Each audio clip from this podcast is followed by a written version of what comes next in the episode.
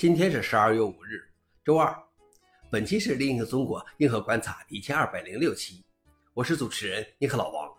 今天观察如下：第一条，Linux 脱袜子为假期季做准备。脱袜子上周日发布了 Linux 内核六点七版本的第四个候选发布版。通常在发布新版内核之前，会提供七个候选发布版。按照这个时间表，RC7 将在耶诞节前夕发布，而正式版将在十二月三十一日发布。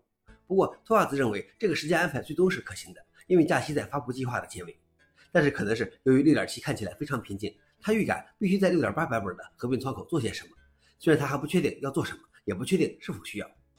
消息来源：Register。老王点评：敬业如企鹅皇帝，明年年底也必须得休个假。第二条是，IBM 发布了实用规模的 Heron 量子处理器。IBM 发布了其量子处理单元 QPU 系列的最新产品 Heron 量子处理器。IBM 声称它已达到了实用规模。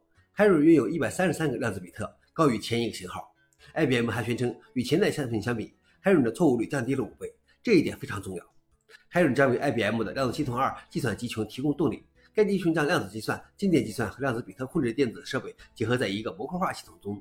该计算集群有五米高，与许多量子系统一样，需要低温冷却才能运行。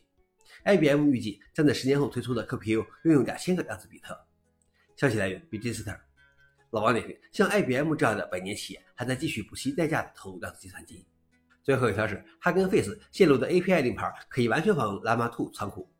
研究人员在哈根 Face 上通过字符串搜索和手动收集，发现了一千五百多个泄露的 API 令牌，这使他们能够访问七百二十三个组织的账户。在绝大多数情况下，六百五十五个被泄露的令牌具有写入权限，可以修改账户存储库中的文件。共有七十七个组织以这种方式被暴露，其中包括 Meta、L 的 AI 等。它跟 Face 存储了二十五万多个数据集，还有五十多万个人工智能模型。如果攻击者利用了暴露的 API 令牌，可能会导致数据被盗、训练数据被毒化或者模型被完全窃取，从而影响到了一百多万用户。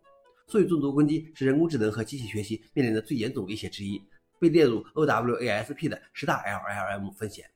消息来源：Register。老王点评：在各种公开代码库中，你总是能捡到各种令牌和凭证，即便托管平台一再提醒和防范。以上就是今天的硬核观察。想了解视频的详情，请访问随附链接。谢谢大家，我们明天见。